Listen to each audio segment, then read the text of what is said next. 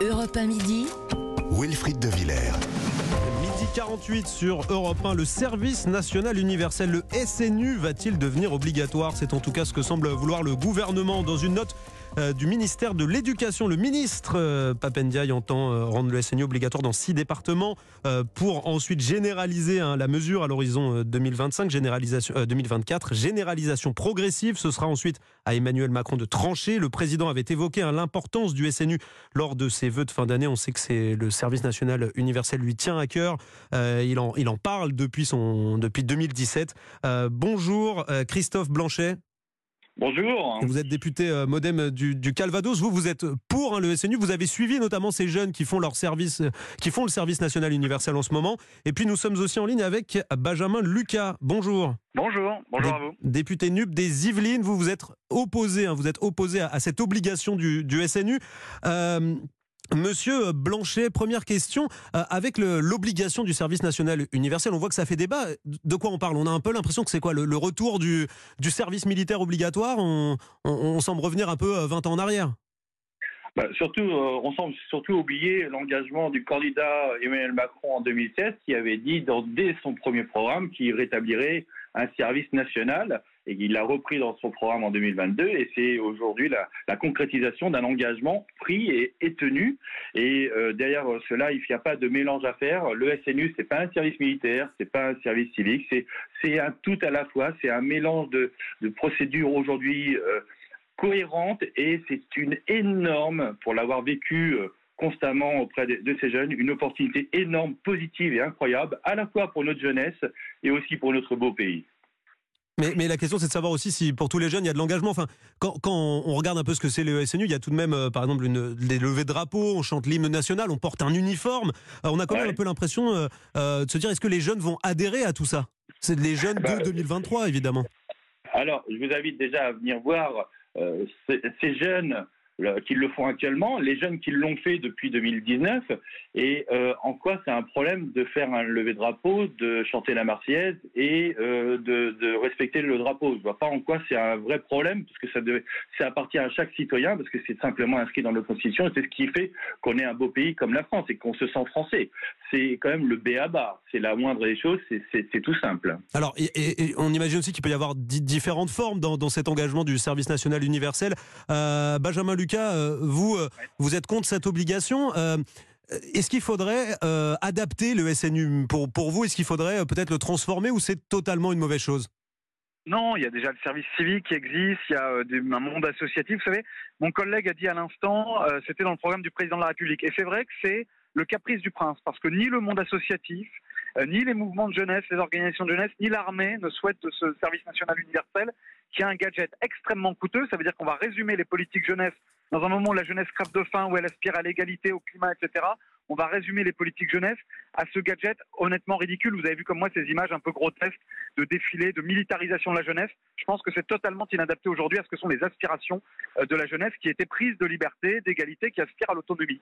Euh, merci, euh, euh, pardon, Benjamin Lucas, restez avec nous. On, va discuter quelques minutes avec Faudel. Vous êtes éducateur spécialisé, vous avez l'habitude hein, de, de travailler avec les jeunes. Euh, et pour vous, le SNU, c'est quoi? C'est une bonne chose? C'est une façon de, créer de l'engagement, euh, de se mélanger?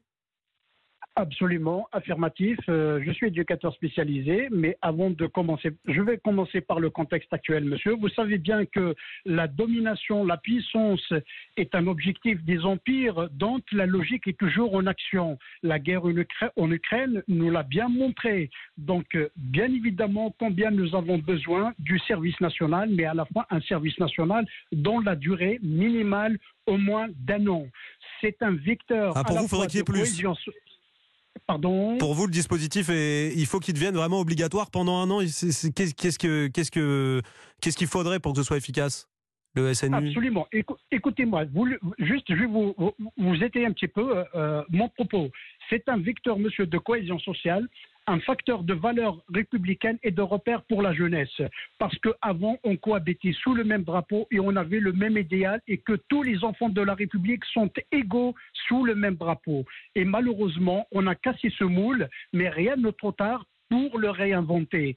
Euh, nous avons besoin de ça parce que nous sommes dans une société où les rapports de force euh, et, et, le vivre ensemble est, est, complètement laminé par les rapports de force, les tensions de la société. Donc le service mmh. national, moi, dans ce que j'ai peur, monsieur, c'est que ce service-là est concocté par euh, certains malheureux députés qui ont perdu leur mandat et qui viennent se recycler dans ça. Non, moi je voudrais que ça soit des militaires de terrain, euh, de, de techniques, en fait, en, qui vont en fait, vous, vous, vous, voulez retourner au service militaire, si je vous comprends bien. Le service national universel, c'est pas suffisant pour vous Absolument, monsieur. Mais regardez la menace qu'on a au cœur de l'Europe, 70 ans après la fin de la Deuxième Guerre mondiale. Il ne faut pas quand même se voiler la face. Et combien la logistique elle est importante, et combien l'engagement elle est important, et combien la jeunesse elle est importante de jouer un rôle, d'avoir un patriotisme, une fibre patriotique pour son pays? Franchement, mais on marche sur la tête. Merci. Les gens qui vous disent la militarisation de la jeunesse, mais ça ne vaut rien dire ça. Je ne rentre pas dans les logiques, les logiques politiques. Moi, je suis citoyen euh, qui aime son pays et qui veut le meilleur pour mon pays, parce que la guerre en Ukraine nous a enseigné, vient de c'est un réveil, c'est un, sur... un sursaut pour nous, une opportunité pour euh, naturellement euh, réinventer nos valeurs. Merci, beaucoup hein, pour votre témoignage, Faudel. Je rappelle que vous êtes éducateur spécialisé. Christophe Blanchet, qu'est-ce que vous répondez à Faudel Est-ce qu'il faut faire le lien avec la guerre en Ukraine, par exemple, ou est-ce qu'il y a un amalgame? Il ne faut pas faire cet amalgame-là? Avec ce qui se passe actuellement dans le contexte géopolitique, évidemment. Le, le FCNU est une chance pour notre jeunesse, une chance pour notre pays. C'est une nécessité pour notre pays, notamment pour aider celles et ceux qui ont échappé à être identifiés comme décrocheurs. Je rappelle que le décrochage, c'est 90 000 jeunes par an. C'est un coût de 25 milliards d'euros dans nos dépenses publiques, au-delà du, du, drame humain que ces décrocheurs vivent. Donc il n'y a pas de connotation militaire, il faut être clair là-dessus. Il n'y a pas de connotation militaire, malgré le port de l'uniforme, c'est ce que vous dites. Mais la, la, connotation, est-ce que chanter la Marseillaise et se mettre en garde à vous devant le drapeau, c'est militaire? Est-ce que c'est négatif? Excusez-moi, moi je vois pas ça négativement. Non, mais c'est ce que no, no, notre auditeur, notre auditeur, euh, lui a fait le lien avec la guerre en Ukraine. C'est pour ça que je vous parle de ça. La, la guerre en Ukraine, c'est comment est-ce que ces jeunes, il faut vivre ce, ce, séjour auprès de ces jeunes, les écouter, il faut s'appuyer sur ce qu'ils nous disent. C'est pour ça que je suis complètement en désaccord ce qu'a pu dire le collègue de, de, la NUP sur le fait que les armées étaient contre, que les jeunes étaient contre. Ben, moi qui participe à ces travaux depuis 2017, je peux vous dire que euh, les regards ont beaucoup changé et évidemment il résiste toujours de certains qui resteront contre, mais comme ils sont contre tout, on ne peut pas avancer beaucoup. Donc moi je préfère avancer avec des jeunes qui en veulent et de voir la nécessité et de voir qu'on a aidé des jeunes à être identifiés dans un décrochage et qu'on leur donne un parcours personnalisé parce qu'ils n'avaient pas été repérés avant, de voir qu'aujourd'hui, cette guerre en Ukraine qui nous menace nous donne aussi quelques exemples de patriotisme et de, de jusqu'au boutisme pour défendre un pays, ben évidemment, ça fait partie aussi, ça fait partie du SNU, de ces valeurs que l'on peut inculquer, mais le SNU, c'est donner des clés à des jeunes, donner des clés, comment est-ce qu'à l'âge adulte, à partir du moment où ils vont avoir 18 ans, ils vont pouvoir s'en sortir dans la société, que ce soit la sécurité sociale vis-à-vis -vis de leurs droits, vis-à-vis -vis de leurs devoirs aussi. Donc c'est tout cela, le SNU. C'est une énorme opportunité. Je, je, je soutiens totalement cette initiative depuis 2017 et je participe activement à ce que on, on puisse valoriser ce SNU mmh. et pas tomber dans quelques dans quelques exemples malencontreux ou tomber euh, dans des raccourcis. Euh, très brièvement, Benjamin Lucas, euh, vous, ce contexte euh, militaire, on voit qu'il y, y, y, a dans les 32 000 jeunes qui, qui, participent en ce moment à SNU, il y a de nombreux euh, enfants de militaires.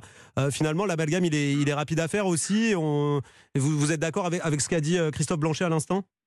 Oui, non, mais moi je crois que l'engagement, quel qu'il soit d'ailleurs, ça doit procéder d'une démarche d'adhésion, pas d'une injonction. Et enfin, pour euh, revenir sur ce qui a été dit sur la cohésion républicaine, bien sûr, il y a un problème aujourd'hui dans notre pays de cohésion républicaine. Mais la cohésion républicaine, le contrat social, il se reconstruise euh, par les services publics, par l'école. Le collègue dit vous êtes contre tout. Je suis pas contre tout. Je suis pour l'école de la République. Euh, je suis pour qu'on investisse, pour qu'on arrête de fermer des classes. Aujourd'hui, le gouvernement ferme des classes. Je suis pour les services publics, qu'on investisse dans nos services publics. Euh, si vous voulez, la, la, la, le, le, c'est pas parce qu'on chante la Marseillaise et qu'on regarde le drapeau en s'extasiant que liberté, égalité, fraternité, ça veut dire quelque chose de concret pour nous. Euh, Aujourd'hui, oui, il y a beaucoup de jeunes pour qui la devise républicaine ne veut plus rien dire parce qu'ils sont victimes des discriminations, parce qu'ils sont victimes de Très la bien. précarité. Ce gouvernement lui a refusé pas un euro, euh, parce qu'ils sont aujourd'hui Lucas. conscients des désordres du climat et du monde. C'est à ça qu'il faut répondre et pas à des gadgets inutiles avec un espèce de vieux fantasme réac du service militaire comme il était à l'époque de nos grands-parents. Très bien, merci beaucoup Benjamin Lucas, merci aussi à, à, Christophe Blanchet. Je rappelle que vous êtes tous les deux députés. C'est la fin d'Europe Midi. Merci de votre fidélité.